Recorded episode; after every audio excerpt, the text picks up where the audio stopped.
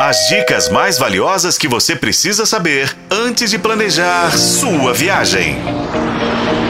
Sua viagem.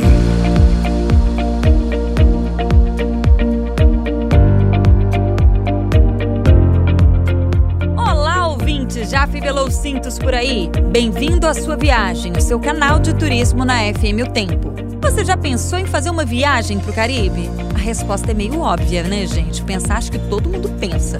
Mas você já esteve por lá? Se sim, provavelmente você conhece Cancún, no México, e talvez a República Dominicana, que são os destinos mais famosinhos.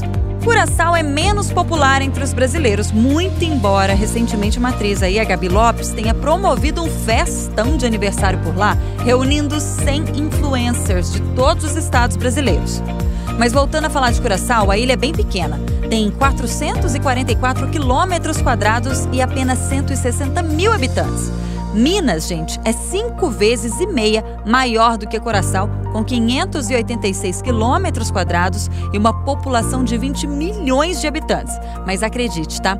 A diferença mesmo está no turismo de cada um. É enorme essa diferença, diga-se de passagem. Curaçao recebeu só no último mês de julho 500 mil turistas. É quase cinco vezes a população da ilha. No festival Caipe Blue, que acontece na capital mineira a partir do dia 1 de setembro, você vai descobrir um pouco mais de Curaçao no simpósio Conversa de Cozinha, que tem início junto à abertura do evento e se estende até o dia 2.